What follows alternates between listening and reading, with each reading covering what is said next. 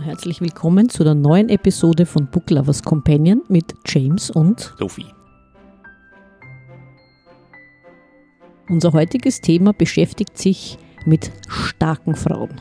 James, warum die starken Frauen? Na, warum die starken Frauen? Ja, ich bin eigentlich ist mir eingefallen, weil das vorletzte Buch, was ich gelesen habe, war, war ziemlich genial, muss ich sagen, war von einer ESA-Astronautin, von der Samantha Cristoforetti ist das gewesen. Jetzt spreche ich das auch schon so blöd aus, die heißt natürlich Cristoforetti. Und die, die bei der NASA sagen sie immer Cristoforetti, haben sie immer gesagt die hat jetzt äh, ein Buch geschrieben über, das heißt die lange Reise, ist glaube ich bei Penguin erschienen. Und da beschreibt sie eben ihren Werdegang von der, sie war Pilotin bei der Italian Air Force und hat sie dann, wie so oft ist bei so Kampfpiloten, hat sie dann als, als Astronautin beworben. Und ja, allein wie es das beschreibt, das ist schon so faszinierend. Ne? Du meinst das Bewerbungsverfahren, wie das abgelaufen ist? Naja, zuerst waren 6000, dann sind, glaube ich, 200 überblieben, dann haben sie es aber auf 100, dann sind 24 überblieben und sie haben natürlich nicht genau gewusst, wie viele dann wirklich genommen werden und was nicht, sind dann 11 oder was genommen worden von der Gruppe und allein die Wartezeit schreibt sie immer, weil weißt du, du machst dann wieder einen Test oder einen neuen, neuen Durchgang sozusagen, was bei den Bewerbungsverfahren auch hast und sie hat geschrieben, die, die Antworten sind immer nur per Mail gekommen, wo ich mir denke, das ist auch cool, was, du, was bei uns heute eigentlich kritisieren, wenn einer gekündigt wird, kommt ja schnell mal in die Mail. Ja, Na, immerhin leider, Mail. leider brauchen sie nächste Woche nicht mehr in die Firma zu kommen. Na, aber die hat mich wirklich beeindruckt, weil die hat das selber geschafft und die hat das, das ist für mich wirklich eine starke Frau, ne? die hat das selber geschafft aus eigenem Antrieb, aber die hat vorher schon, ich meine, die ist ja mit den Russen aufgeflogen, weil die NASA mhm. fliegt ja seit seit 2011, seit Shuttle eingestellt worden ist, fliegen ja dann immer. Böse Zungen behaupten ja, die NASA kriegt keinen mehr hoch, ne? jetzt müssen sie mit den Russen fliegen. Ne? Und die hat den riesigen Vorteil gehabt, die hat ja nebenbei, also das musst du ja auch mal machen, das musst du mal zusammenbringen, die hat ja nebenbei Technik studiert in München, auf der TU München, hat Russisch schon kennen, sie ist dann während der Astronautenausbildung ist vom, von den Sprachkurse befreit worden, weil ihr Sprachniveau in Russisch ist schon weit über dem, was für cool. den Flug eigentlich cool. braucht. Wahnsinn. Und dann ist nicht in der Soyuz am rechten Sitz gesessen, wo auch ja schon Touristen mitgeflogen sind, Aha. sondern am linken Sitz, wo der Bordingenieur fliegt. Und oh. der muss natürlich die Systeme wesentlich besser kennen und äh, Russisch natürlich auch ziemlich gut kennen. Und na, das war so. Und ich habe wirklich, ich bin ja begeistert von dem Thema. Ne? Ich habe ja schon viel Astronautenbiografien gelesen. Und das war halt auch, wie es so oft ist, es sind immer nur Männer gewesen. Ne? Die meisten natürlich Amerikaner. Lass mich jetzt nachdenken, habe ich vor einem Briten auch. Na, der Brite, glaube ich, liegt noch daheim. Ich weiß nicht, hat der Faulkassen oder so, den habe ich noch gar nicht gelesen. So weit bist du noch gar nicht vorgedrungen. Na, den anderen in Viehböck natürlich, der einzige ja. Österreicher, ist klar, muss sein. Und ja, und eine Zeit lang habe ich ja schon überlegt, ich kaufe mir keine mehr über die Allflüge, weil die sind immer dieselben. Ne? Es wiederholt sich immer, es wird immer manche Basics erklärt und irgendwie denkst du dann, naja, was soll der da oben erleben außer Schwerelosigkeit? Ne? Ist auch nicht ja. viel anders. Und die Aussicht auf die Erden, von der sind auch alle begeistert. Und das ist, das glaube ich auch, weil es unterstelle ich jetzt einmal. Das ist eine reine Unterstellung, gebe ich zu. Ich glaube, sie kann das so super beschreiben, weil es vielleicht eine Frau ist, weiß ich nicht. Allein schon das Training, das Schwerelosigkeitstraining in dem Wassertank, wie sie das beschreibt, was mit den Stimmungen, das haben wir in einer von unseren Science-Fiction-Episoden, glaube ich, habe ich das auch gesagt. Ja. Dass nur Leute am Mond waren, die technisch und körperlich super drauf waren, aber keiner war dabei, der die Stimmung umbringen hat keiner. Stimmt, hast du gesagt. Weißt, jeder hat sagen können, ja, die Raketen und das und dann haben wir das Programm und äh, bei der Landung und hin und her. Und sie ist aber der Typ, sie bringt die Stimmung und, das, und ich habe es geliebt, obwohl sie nur ist jetzt ein bisschen abwertend und eigentlich nicht so gemeint, weil sie war 200 Tage da oben und ich hätte schon vor, für einen Tag da oben, der schon meine Seele verkaufen. Kannst dir vorstellen, was ich für 200 machen würde. Ne?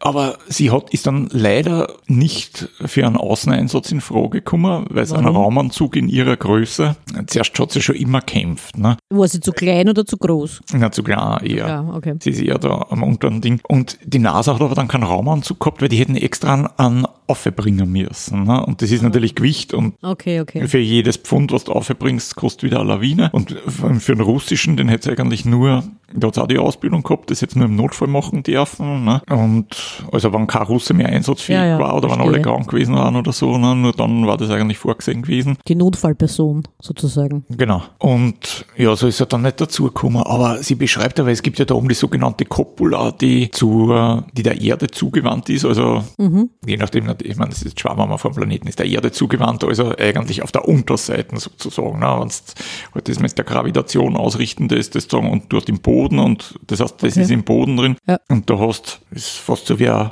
Panoramafenster, kannst du sagen, die mhm. Kuppel. Ne? Mhm. mhm. Und da schreibt sie mir am Abend, bevor sie sich hingelegt hat, war oft der letzte Weg da noch in der Kuppel und da ist dann geschwebt und es war schon still und da hat es natürlich das Licht drin angedreht, dass sie nichts reflektiert auf der Scheibe und schaut dann oben auf den Planeten und, und ich weiß nicht, da, das war das erste Mal, dass ich mir wirklich gedacht habe, ich bin mit dabei, so wie die das beschrieben hat. Und ja, wie gesagt, Russisch hat es schon kennen, Deutsch hat es sowieso kennen, weil sie in München studiert hat, Italienisch sowieso, weil sie eigentlich eine gebürtige Italienerin ist. Ne? Und dann weiß ich nicht, kann es noch Französisch und Spanisch oder so, keine Ahnung, auf jeden Fall fünf, um die fünf Sprachen kann es auf jeden Fall. Ne? Und ja, also die ist ziemlich gut umgekommen, muss ich sagen, hat mich sehr beeindruckt, die Frau. Und ich muss sagen, es, das betrifft, finde ich es natürlich wirklich schade, dass es solche Sachen mehr gibt. Ne? Ja. Weil ich habe jetzt erst wieder geschaut, weil es war, oh, ich weiß gar nicht mehr, was für ein Jahr das war, war das 99 oder wann, wo die erste Frau Shuttle-Pilotin bzw. Shuttle-Kommandantin gewesen ist. Also die hat nichts mhm. geschrieben. Ne? Ich meine, das war ja quasi, quasi auch eine Vorreiterin und mhm. hat auch da, was der Role Model für die, für die Mädels, ne? Mhm. dass, dass du auch als Frau nicht nur Astronautin werden kannst, sondern auch Kommandantin und das Ding fliegen. Ne? Und naja, in dem Zusammenhang hast du dir angeschaut den Film Hidden Figures? Ja, den habe ich gesehen, den Film Hidden Figures. Aber das ist, ich meine, ja, die haben ja, glaube ich, ein paar Frauen jetzt erst ein Denkmal gesetzt oder irgendwo verewigt, weil das eigentlich totgeschwiegen ja, ja, worden ist genau. in ihrer Zeit. Na, die eine hat ja unter gewusst, ne? Obama, ne? glaube ich, eine Auszeichnung bekommen dann endlich, meines Wissens. Und wie du sagst, das war ja überhaupt nicht allgemein bekannt welche Rolle die Frauen, in dem Fall halt die schwarzen Frauen gespielt haben beim Errechnen der, genau, die Flugbahnen haben sie berechnet. Und war nicht der Armstrong der, der gesagt hat, er verlässt sie lieber auf, auf die Berechnungen der Frauen statt auf dem Computer, er würde es nochmal nachgerechnet haben. Irgendeiner war das, ich weiß nicht, ob ja, ja, das, eben eine, das eine sein, wahre ja. Anekdote ist oder nicht, aber ich fand das ganz interessant. Ja, das ich ist soll das genau, nochmal überprüfen oder so. Ne? Das ist genau die Geschichte, ja, und das, das ist dann eigentlich wirklich blöd. Ne? Weil ich denke mir immer, okay, wenn sich halt nicht mehr Frauen für Technik zum Beispiel interessieren, als sie dafür interessieren, dann denke ich mir immer, ja, bringt das dann was, wenn man das mit Gewalt pusht, ne? Na, dass der Frauenanteil dort höher wird. Aber dass man dann auf der anderen Seite, wo Frauen bei solchen Sachen mitarbeiten, ne? dass dass man, dass man das dann eigentlich verschweigt oder fast unterdrückt oder so, das hat dann schon wieder irgend so was Mutwilliges an sich, wo ich mir gedacht habe, naja, das, das, ja. man hat das Gefühl, das darf jetzt nicht durchsickern, dass das erstens Frau waren und dann zweite äh, eine Schwarze womöglich auch noch. Ne? Ja, aber weil du das gesagt hast von der russischen Raumfahrt, lustigerweise eine Kollegin von mir, äh, die hat extra Russisch gelernt, damit sie sich die Aufzeichnungen vom Juri Gagarin anhören kann, von seinem Flug von seinem Allflug. Die hat extra Russisch gelernt, nur damit sie die Tonaufnahmen sich anhören kann. Nur ja, dafür. Du Nach dem Buch habe ich das auch überlegt. Da habe ich mir gedacht, so, so, Russisch, dass du zumindest da dem Funkverkehr folgen kannst. Ne? Ja, genau. Aber der Punkt Motiva ist dann wieder, wenn, du, wenn dort so viele interne Geschichten und Akronyme vorkommen wie bei der NASA, dann fangst du wahrscheinlich mit einem Russischkurs eh nichts an, weil jeder, der Englisch kann und der, der normalerweise einen NASA-Funkverkehr, der sich noch nie damit beschäftigt hat und einen NASA-Funkverkehr, der hat keine Ahnung, womit, wovon die reden. Ne? Was sich sehr gut verfolgen lässt, wenn es die österreichische, ich glaube, ich habe es ja schon mal erwähnt, die österreichische, äh, vom österreichischen Rundfunk, die Berichterstattung über die Mondlandung, wenn es das mhm. hörst. Ne? Weil, weil die übersetzen dann immer was, ja, und er ist jetzt dort und ah, Ding, und dann denken wir, ja, die haben keine Ahnung, was die da erzählen. Die schnappen da irgendwelche Wörter aus dem Funkverkehr, haben keine Ahnung, was das in dem Jargon bedeutet und dann erzählen sie halt den Zuschauer. Ja, weil die wissen es ne? ja auch nicht, ne? Genau. Ja, das ist der Punkt. Ne? Naja, von tatsächlich lebenden Personen, starken Frauen zu fiktiven Gestalten. Hast du da was oder ist dir da was eingefallen? Starke Figuren, starke Charaktere in Büchern oder eher nicht jetzt so auf Anhieb? Naja, in Büchern, äh, Wonder Woman ist wahrscheinlich ein bisschen überzogen. Na, aber ich habe zum Beispiel, wenn ich nur gehabt habe, und da, da, da wird es dann schon schwer irgendwie, mhm. denke ich mal, weil, weil es dann wirklich der Punkt ist, was ist jetzt eine starke Frau? Ne? Ja. Und Vor allem, wie definierst du das? Weil, weil Wonder Woman, ich meine, nur, nur weil sie so Kräfte hat, das ist es ja nicht alleine. Der Charakter ist ja doch interessant. Also wir haben ja schon drüber gesprochen in der letzten ja, Episode. Nein, das war Aber da gehört ja, ja, da gehört ja mehr dazu. Also, Aber nein, wer mir da eingefallen? ist dazu, und das ist vielleicht auch ganz interessant, ist James Tiptree Jr. Ne? Mhm. Er hört sich jetzt nicht unbedingt nach einer Frau ne? ja, auf Anhieb, aber dahinter steckt ja die Alice B. Sheldon, die ja damals Science Fiction unter dem Pseudonym geschrieben hat. Ne? Weil Mhm. die war eben halt auch, ich meine, so eine klassische Frauengeschichte wieder, die war davon überzeugt, dass sie Science Fiction eigentlich nicht verkauft, wenn sie eine Frau geschrieben hat. Und vielleicht hat sie sogar recht gehabt, weil am Anfang sie hat unter einem Frauenpseudonym auch geschrieben. Und ich glaube, die Tipptree-Sachen sind besser gegangen. Und ich muss sagen, ich bin ja wirklich der volle Fan von ihr und ihre Geschichten sind wirklich schwach genial. Und ja, ich habe mir nebenbei ihre ganze Kollektion geleistet. Das sind, was nicht, zwei oder drei Romane und dann sieben Bände mit Kurzgeschichten oder keine Ahnung, so ungefähr. Und dann die Biografie noch. Die, sind, die ganze Kollektion ist im Septim Verlag erschienen. Und ja, die Frau hat mich eigentlich auch begeistert und vor allem, wenn auch die Biografie liest. Die ist ja als Kind schon mit ihren Eltern, das waren, waren so, ich glaube, die haben viel Geld gehabt, da ist schon nach Afrika gefahren und da siehst du zwischen die, ist da abgebildet und dann mit Elefanten und weiß ich nicht was und dann hat's nachher im, im Zweiten Weltkrieg, glaube ich, was bei der Bildaufklärung irgendwo eingesetzt und dann nachher hat's einmal Händel gezüchtet und ja, wie gesagt, bei der Bildaufklärung war sie beim Geheimdienst eigentlich. Ne? Und sie hat, glaube ich, erst relativ spät, ich weiß jetzt nicht, mit über 50 oder irgendwann, glaube ich, hat sie erst zum Schreiben angefangen. Und ich weiß nicht, sie war eigentlich eine total bildhübsche Frau und sie hat sich aber angeblich in ihrem Körper nie wohl gefühlt, steht auch in der Biografie zu lesen. Und, aber mir hat die begeistert, weil in der Biografie, wie gesagt, da ist auch ihr, damals hat man noch Briefe geschrieben, so richtig mit Papier und Post und Briefmarken und so. Und wenn sie dann Fanpost gehabt hat, dann hat sie immer beantwortet. Und das ist absolut köstlich, wenn du liest, wie sie als James Tiptree Jr. Fanpost beantwortet hat. Da, da, da fließt das Testosteron nur so aus aus dem Briefumschlag, dass da dass als Mann Minderwertigkeitskomplexe kriegst und sie da schreibt, ja, im Sommer sofort wieder zu ihrer Jagdhütte mit der Knarre und mit der Angel und dann müssen wir wieder was Gescheites Ding und aber was die, die Dings, die Formulierungen, wirklich genau so, ne? Und dann hast du wieder welche drin, die sie selber schreibt, als sie selbst oder unter ihrem Frauenpseudonym und allein das ist schon absolut großartig, wie sie da umswitchen kann. Ne? das, hat mich schon schon, ja. total begeistert. Ne? Und wie ich jetzt erst vor ein paar Tagen erfahren habe, eben weil die James Tiptree, ist jetzt gut, die James Tiptree, ja, also die Alice B. Sheldon, a.k.a. James Tiptree Jr., heute erwähnen wollte, nach derer ist ja ein Award benannt worden. Der Tiptree Award. Okay, für? Und na, für die beste, warte, wie heißt offiziell, ich habe das da, ist schon der Preis für Science Fiction oder Fantasy, der sich mit der Untersuchung und Erweiterung von Geschlechterrollen beschäftigt. Also okay. solche Geschichten, also was eigentlich auch die Le Guin, glaube ich, hat auch solche, einmal so auf Gender und so geschrieben. Ne? Und jetzt ist aber so, und das macht es eigentlich, ist natürlich wieder Ansichtssache, ne? aber das macht es zu mir auch zu, äh, zu einer starken Frau, weil sie hat gewusst, wann Schluss ist. Ne? Und ihr Mann ist damals schon total schlecht gegangen und sie hat schon immer gesagt, wenn sie nicht mehr kann oder bevor sie alt wird oder auch nicht mehr kann oder pflegevoll wird, hat sie immer schon gesagt, angeblich macht sie Schluss. Ne? Und das hat sie dann auch gemacht. Ne? Und sie hat zuerst im Schlaf ihren Mann erschossen und dann hat sie angeblich nur, so steht es in der Biografie zu lesen, angeblich nur die Polizei angerufen und hat gesagt, sie sollen da herkommen, in dem Haus liegen zwei Leichen und dann hat sie sich selber erschossen, nachdem sie die Polizei angerufen hat. Und wie alt warst du? Naja, ihr Mann, glaube ich, war schon weit über 80 und sie, glaube ich, jetzt war in die 70er oder so, ne? Weil sie immer gesagt hat, ja, wenn es irgendwie keinen Sinn mehr sieht oder so weiß ich nicht. Und ich finde, das macht wen stark, weil für mich ist das, das Dahinsiechen und was nur, weil, ja, ich weiß, da werden jetzt wieder alle, die es mit dem Glauben und mit der Kirche haben, ja, man darf ja nicht und weiß ich nicht was. Und naja, auf jeden Fall gibt's seit letzten Jahres seit Oktober 2019 oder was, ist der Tiptree Award in Otherwise Award, Otherwise, also im gendermäßig, also geschlechterrollenmäßig, otherwise, das heißt, Ja. weil hier gibt's ja nicht mehr zwei, hier gibt's ja eben mehrere, ne, sozusagen. Und wer sich da betroffen fühlt und die, der Unzählige. Diskussionspunkt war genau das, weil sie eben, weil die Frage ist, war das ein einvernehmlicher Selbstmord, was ihren Mann auch betroffen hat? Wir werden es nicht erfahren. Ich nehme nicht an, dass sie einen Abschiedsbrief hinterlassen hat. Und dann denke ich mir, Oder? Abschiedsbrief hat es nicht gegeben. Dem, oder? Also viel ich weiß nicht, aber ich weiß, ich weiß ja nicht mehr, mehr so die Biografie wieder lesen. Ich weiß ja gar nicht mehr, ob er überhaupt noch klaren Verstandes war oder ob er das nicht einmal mehr war. Na, aber da sagen sie auch wieder, was du, wenn du das nicht selber entscheiden kannst, darfst du das ja auch Schwierig. nicht. Ne? Schwierige Frage, ja. Aber ich weiß jetzt nicht, wenn man, wenn man das auf den aufhängt, wenn das ein Kriterium ist, ich sage, für mich war es keins. Ne? Hm. Weil für mich macht das jetzt ihre Geschichten nicht schlechter oder Dings. Ich finde es eigentlich ein total konsequentes Leben. Ne? Ich mein,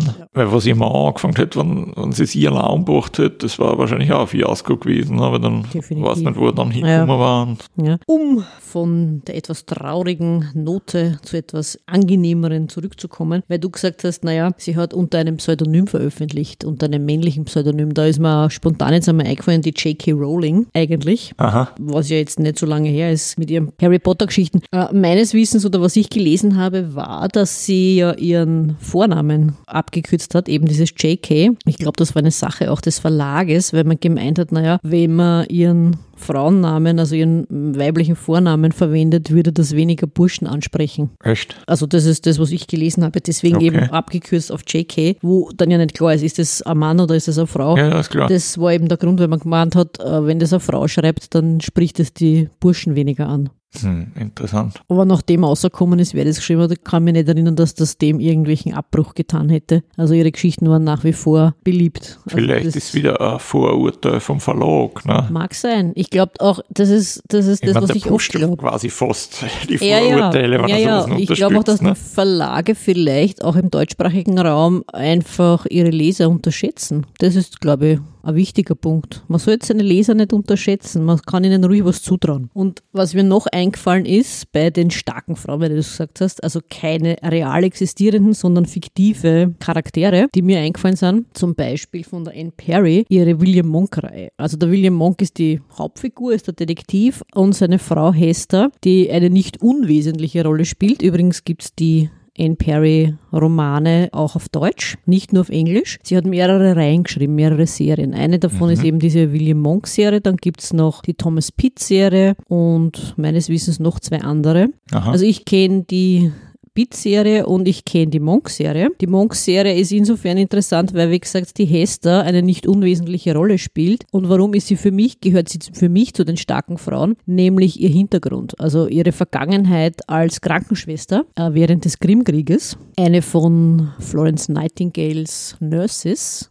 Und wir erfahren auch immer wieder, oder am Anfang der Serie, also als sie sich kennenlernen, beziehungsweise als sie noch ziemlich am Anfang ihrer Beziehung äh, sind, immer wieder so kleine Details von ihrer Zeit auf der Krim, wie das gewesen ist, als sie die Soldaten gepflegt haben und betreut haben und das harte Leben, das sie da gehabt haben, beziehungsweise auch dann danach, als sie dann in London ihr eigenes Krankenhaus mehr oder weniger gründet, wo sie die Leute, vor allem die ärmere Bevölkerung, um die sie sich dann kümmert, äh, ihre Arbeit dort da erfährt man was darüber und auch jetzt nicht nur die ärmere Bevölkerung, sondern zum Beispiel auch Prostituierte, die zu ihr kommen können, Leute, die dann auch Essen bekommen dort. Ja, also das finde ich macht sie zu einer interessanten Figur und zu einer starken Frau, weil sie ja das eigentlich nicht müsste und man ja sagen oder gesagt hätte oder gesagt hat auch, naja, für eine anständige Frau und so weiter. Aber das ist ihr eben wichtig und sie zieht das durch mit Unterstützung ihres Mannes und wie gesagt, sie spielt auch immer wieder eine kleine oder größere Rolle in seinen Ermittlungen, weil sie einfach auch den Kontakt hat zu den Leuten in den ärmeren Vierteln und so. Was mir dann noch eingefallen ist, auch in der Zeit mehr oder weniger,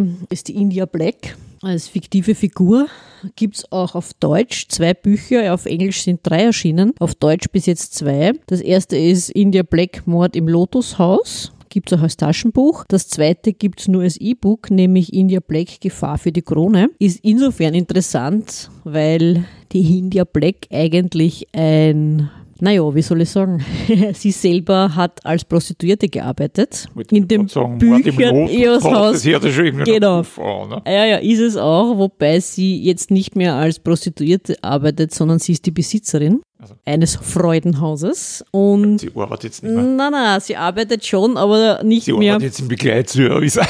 Ah, nein, das war damals noch nicht so ausgereift, aber sie ist weg von der tatsächlichen Arbeit als Prostituierte hin zu einer, wie, wie würde man sagen, Madame. Also sie ist die Besitzerin. Ja, ja, Madame, sie ist, ja, ja. sie ist die Besitzerin des, ja, ich glaube, Lotushauses, weil dort passiert auch dann der Mord und so stolpert sie mehr oder weniger nicht nur in die Ermittlungstätigkeit, sondern in weiterer Folge auch in Spionageaffären. Ja, also ist so, die Bücher sind so eine Mischung ein bisschen aus Krimi und Spionagegeschichte. Aha. Kann ich absolut empfehlen, weil sie hat eine wirklich äh, witzige Art zu beschreiben und es wird in der ersten Person erzählt.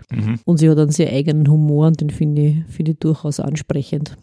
Also man erfährt die Dinge und die Ereignisse und auch über die Menschen aus ihrer Perspektive. Und dann sind wir noch, also zwei, zwei Charaktere habe ich noch, über die ich auch im englischen Podcast gesprochen habe, nämlich die Kitty Beck.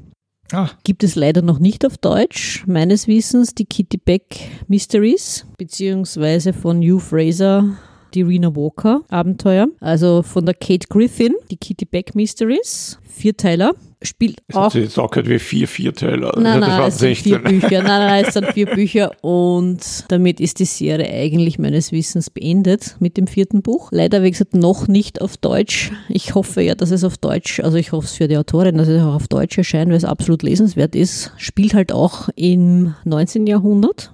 Spannenderweise, das war nicht das dritte, das im 19. Jahrhundert spielt, aber vielleicht auch deswegen, weil es da halt was Besonderes ist, wenn man solche Figuren hat. Frau, junges Mädchen, die in einer sehr armen Gegend aufwächst oder aufgewachsen ist, Limehouse, und in den Varietés arbeitet. Also nicht als Künstlerin, sondern sie beginnt eigentlich als ja, Putzfrau dort, verdient dort ihren Lebensunterhalt und im Laufe der Serie erfährt man sehr viel über ihre Vergangenheit, über ihre Familie und über, ja, wie soll man sagen, kriminelle, kriminelles Reich oder Reiche, die da so im Untergrund aktiv sind, in die sie da hineinstolpert, die auch etwas mit ihrer Vergangenheit oder mit ihrer Familiengeschichte zu tun haben. Kann ich nur sehr empfehlen, weil es ein sehr gutes Bild zeichnet von der Zeit damals. Also jetzt nicht unbedingt Downton Abbey, sondern das, die andere Seite. Downton Abbey auf Ohren sozusagen. ne? Ja, sozusagen. Und wie gesagt, die letzte, die ich erwähnen möchte in der Runde, ist die Rena Walker. Spielt äh, nach dem Zweiten Weltkrieg, also da beginnt eigentlich das erste Buch. Man erfährt, also interessant, das erste Buch, weil jedes Kapitel, es hüpft ein bisschen hin und her. Also ein Kapitel ist immer sozusagen ihre Kindheit, das nächste Kapitel ist dann immer ihre Gegenwart. Also ihre Gegenwart in den 70ern, wenn man so möchte. Also zwei Handlungsstränge sozusagen. Mehr oder weniger. Ja, also auf jeden Fall sehr interessant geschrieben. Und ihr Job ist Auftragskillerin. Ja, hört sich gut an. Die, ja, ich würde sie beschreiben als die nette Auftragskillerin von nebenan. Weil das ist die, ja, das, das ist, hört sich jetzt ein bisschen wie ein Widerspruch an. Hört sich wie ein Widerspruch an, ist es aber eigentlich nicht, wenn man Bei uns diskutieren gerade über die Sicherungshaft und du propagierst die nette Killerin von nebenan. Ja, es ist ja nicht so, dass sie, es ist ja nicht so, dass sie Spaß hat am Morden, sondern dass sie das macht, weil es ihr Job ist. Eigentlich, sie, sie kommt mehr oder weniger, wie ist jetzt blöd gesagt, aber wie die Jungfrau zum Kind zu dem Job. Ich will nichts verraten, aber sie macht es nicht, weil sie Spaß am, am Töten hat, sondern blöd gesagt, weil sie es kann weil sie gut ist in dem, was sie macht und weil es mehr oder weniger etwas ist, wo sie per Zufall hineinstolpert, eigentlich, weil es darum geht, ihre Familie zu schützen. Das ist der, das ist der Ausgangspunkt für ja, ihre Taten oder die Arbeit, die sie macht. Leider, wie gesagt, meines Wissens auch noch nicht auf Deutsch erschienen. Der Autor übrigens dürfte den Krimi-Fans durchaus bekannt sein, ist der Hugh Fraser, der in der Serie Poirot den Captain Hastings gespielt hat. Der also per Zufall da mehr oder weniger zum Schreiben gekommen ist, weil er einen Workshop gemacht hat zwischen Theaterspielen und Filmaufnahmen. ja, das hast du genau, habe ich schon, glaube ja. ich, schon mal erwähnt. Und bis jetzt, wie gesagt, vier Bücher erschienen, leider alle nur auf Englisch bis jetzt. Hoffnung besteht natürlich, dass sich ein Verlag findet, der ihn auch auf Deutsch verlegt, weil es absolut lesenswert ist. Die Geschichten sind immer in der ersten Person erzählt. Es ist eine, ja, wie einer geschrieben hat, eine Tour de Force. Also es ist eine sehr, sehr schnelle Ablauf von, von Erzählungen oder von, von Handlungen, aber durchaus nachvollziehbar und durchaus spannend. Also man möchte eigentlich immer wissen, wie es weitergeht. Was mich jetzt nur interessieren wird, weil du vorher J.K. Rowling. Gesagt hast und die Abkürzung, damit man nicht weiß, ob Mann oder Frau. Jetzt frage ich mich gerade, und ich muss jetzt extra betonen, dass das nichts mit starken Frauen zu tun hat. Das ist die einzige Frau, die da hundertprozentig nicht hineinfällt, zumindest für mich. Zu den starken Frauen. zu den starken Frauen. Aber was die Abkürzungen betrifft, ist mir jetzt immer eingefallen, die E.L. James. Ah, Oh Gott. Also jeder weiß, dass die Frau für das nicht in Frage kommt, für starke Frauen. Na, aber, na, aber ich frage mich gerade, ob der Verlag da auch solche Überlegungen gehabt hat, dass man das so, Wirklich? dass man nicht weiß, ob es eine Frau oder ein Mann. Wirklich? Ich meine, das war so arsch geschrieben, dass der schlimmste Mann das wahrscheinlich nicht so arsch gemacht hat, weil normalerweise sagt man immer, solche Liebes- und Erotikgeschichten können Frauen viel besser schreiben. Also wenn es schon mal schlecht ist, nicht jemand davon ausgeht, dass ein Mann geschrieben hat. Ne? Ist natürlich auch wieder, ist natürlich auch wieder ein Vorurteil. Ne? Also ich weiß, ich weiß, es ist ein Vorurteil. Und, aber das ist dann die Frage, wer das geschrieben hat, kann man sogar für einen Mann und schlecht ist. Ne? Spricht jetzt nicht, wie du richtig sagst, für starke Frauen. Da gebe ich dir durchaus recht. Na, das gehört ja auch nicht zu dem Thema, gerade zum Thema Abkürzung gehört. Naja, wie gesagt, die starken Frauen, meine starken Frauen sind vor allem fiktive Charaktere in Büchern. Ja, aber man sieht, in was für Richtung du tendierst. Also so. ja, es ist Mord und aber die eine nicht eine Prostituierte, Ja. die andere ist eine Auftragskillerin. Ja. Na gut, ich meine, die andere ist Krankenschwester. Ohne hier jetzt weiter in die Tiefe dringen zu wollen, beenden wir diese Sendung für heute. Es Na verabschieden gut. sich James? und Sophie.